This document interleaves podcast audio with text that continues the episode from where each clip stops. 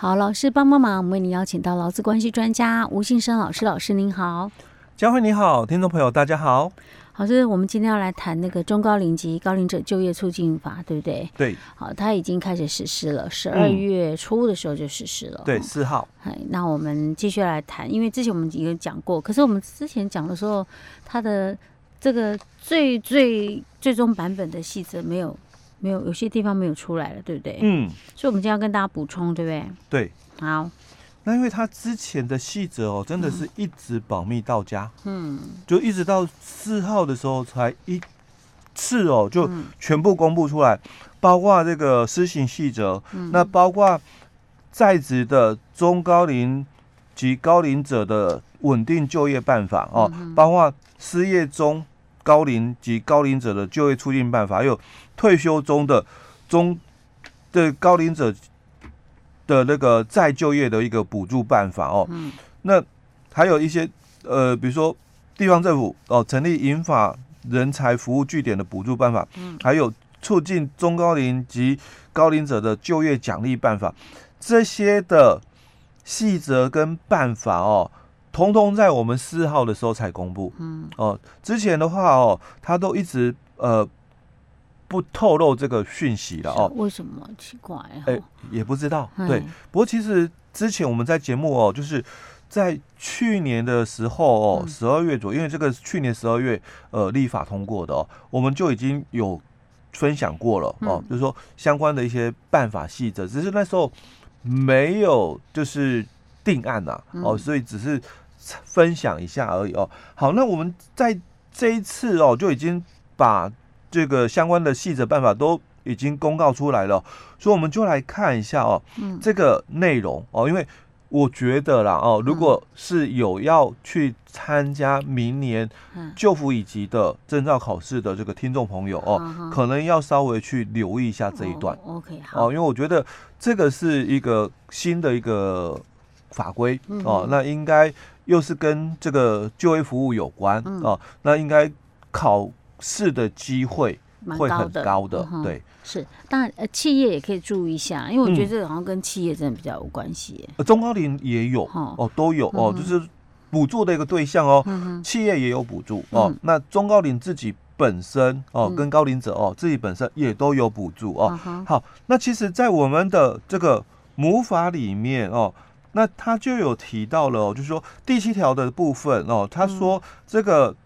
我们的这个。中央主管机关哦，应该哦要去定这个中高龄及高龄者的就业计划哦。那这个就业计划在我们的这个第三条的细则里面就有说到了哦，说这个应该要包含了哦，说第一个就是推动中高龄及高龄者的职务再设计，那第二个就提到是促进中高龄及高龄者的职场友善。那、那第三个是提到要提升中高龄及高龄者的职业安全的一个措施以及这个辅具的一个使用哦。那第四个就提到要办理提升中高龄及高龄者专业知识的职业训练哦。那第五个提到是奖励雇主雇佣中呃失业中高龄者及高龄者哦。那第六个就是推动这个中高龄及高龄者的退休后再就业。那第七个是谈到推动银发人才服务哦，那第八个是宣导雇主责任以及受雇者就业及退休权益哦，那第九个是谈到其他哦，那这个其实在第八个宣导的这个退休权益哦，或者是雇主责任部分，其实在之前哦就已经有在编这个相关的一个资料了哦，而且它还分成我我所。了解的，然后因为我刚好有参与到哦，嗯、那如果没有意外的话，它应该会分成两本的一个宣导的一个文册、嗯、哦，一本就是针对雇主的一个部分哦，宣导他的一个雇主责任的一个部分哦，嗯、那另外一本可能是宣导有关中高龄及高龄者这个再就业的一些相关权益的部分。嗯哼，好，那所以他这里哦就有提到说第四条他有谈到哦，那。职场的这个指引手册哦，但内容有哪些哦？那最主要就谈到就劳动市场的一个就业趋势哦，还有就是就业以及转业的一个准备，以及职场适应的相关资讯哦。那第三个就谈到劳动相关法规哦，那第四个就谈到是促进中高龄及高龄者的就业的一个措施哦，以及跟其他的一个相关的一个资讯哦。好，那这前面都是很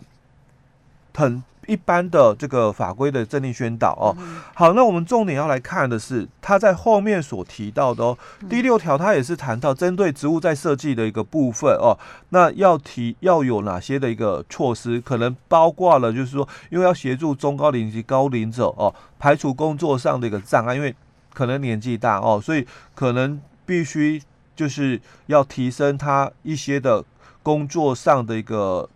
配备。哦，设备这个部分，或者是他的工作条件跟环境哦，那或者是调整他的工作方法的一些措施哦，那是这个是针对职务再设计的一个补充说明哦。好，那我们要谈的最主要要看的是在第七条的一个部分，因为我们在二十八条有谈到了，就是说，假如我们的这个雇主哦，你有在雇佣哦六十五岁以上的劳工的话，他是可以签定期劳动契约的。那这个跟我们的劳基法的一个部分哦，是有点抵冲哦，抵触到，因为我们劳基法它是很清楚去规定的，就是说，那你这个能够签定期契约的，你只有非继续性工作，你只要是有继续性工作的话，你就应该是签不定期劳动契约才对哦。那除非就是例外的哦，就是说临时短期季节或特定的哦，你才可以去签这个定期劳动契约。但是因为我们的这个中高龄及高龄就业促进法的一个二十八条只谈到哦，那雇主他只要雇佣六十五岁以上的劳工就可以来签这个定期劳动契约，但是其实他的这个工作应该也是有继续性的，哦，是，所以他有抵触到了，所以他这里哦，就因为是针对中高龄及高龄者的特别法，哦，所以当了两个特别法。竞合的时候，那我们是以新法为主。哦，哦，所以就以这个中高龄及哎对，跟高龄就业促进法这个为主哦，所以第七条它就特别去说明细则里面哦，说这个雇主如果依照我们第八条二十八条了哦的这个部分哦，那跟我们的这个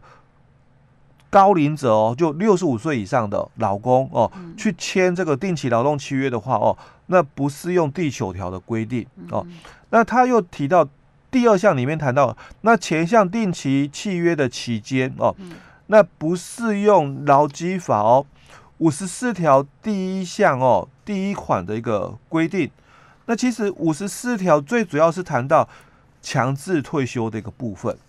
哦，因为他本来就已经六十五岁，本来就是属于强制退休的年龄了。对，是是。所以你不可以再强制他退休啦。就、啊、反正都已经签签定期了，对，所以特别就谈到是这一段，因为 你签了定期契约哦，嗯、但是因为他的意思就两个法律竞合，嗯、就是在劳基法里面，他虽然我是签了一个定期契约，嗯、可能一年还是两年好了啊、嗯哦，我可能是因为特定性的这个特的那个定期劳动契约，我签了一年或两年，可是在这一年或两年的期间呢，我可能又年纪来到了六十五岁，那当然雇主又可以依据哦，就是六十五岁的一个部分强制我退休，所以他特别强调了哦。那这个虽然我是签定期契约，那我也可能超过了六十五岁哦，但你不可以依据哦，我六十五岁，所以你强制我退休，哦，最主要谈谈的是这个哦，那。但是他也提到了哦，如果定期的劳动契约哦，你可能签了三年以上哦，你也可以签嘛，就是比较长的时间哦，因为他他没有说定期契约一定是一年，哎，对他他可以长，就他有点类似我们特定性的定期劳动契约。哦，那他只讲到这一段，因为他没有说哦，像我们在第九条里面有讲到，如果。特定性的定期劳动契约的期限哦，是超过一年以上要报备主管机关的哦。那他这里没有谈，他只讲就是说，如果定期契约的期限超过了三年的话，那满三年的话，嗯，老公可以终止契约，嗯。只是要在三十天前预告雇主。哦，就跟我们的劳基法讲的是一样哦，就是说如果你。服务了三年以上，你的契约可能长过三年的啦哦。那你服务了三年以上的话，劳工可以终止，不不受契约的约定，我可能跟你订了定期契约是五年的，嗯，哦，所以我可能六十五岁嘛，聘雇了，哦、那签了五年的定期劳动约，那应该要做到七十岁嘛，可是我现在已经六十九岁了，嗯，哦，我想要终止契约，嗯，也可以不算违约，嗯、是 OK，哦，他讲的是这一个意思哦，哦好，那这里哦就已经讲得很清楚，因为我们之前也在。讨论就是说，那他跟我们劳基法第九条啊有抵冲嘛？哦，那现在哦，就是在细则里面哦，已经很清楚去规范了这一段了。以新的为主。哎，对，对。哦，就是以新的为主，嗯、而且哦，他也提到喽，嗯，既然是定期劳动契约了，嗯，所以你签了一年，那就是一年，嗯，如果你签了两年，那就是两年，你不可以因为中间哦，嗯、就是说。他就是超过六十五岁了嘛，嗯、所以我也可以随时哦，哦依照五十四条强制退休。反正你签几年就几年，啊。哎、欸，对，就是要让他走完了，契约、嗯、要走完了哦。嗯、好，那这是在我们第七条的一个部分哦，对于中高龄的这个年纪上的一个保障的一个部分哦，工作权的一个保护的一个部分哦。嗯、好，那另外在我们后面的一个条文里面哦，就。谈到一些其他的一个规范哦，嗯、那我们就不再谈。那我们接着看另外的细则，我们就不谈了哦。嗯、那接着我们就要来看，它有这个相关的一些办法哦。嗯、那除了细则以外，它就还公布了有五个办法。五个办法，对，老师，我们下一集再讲。好。好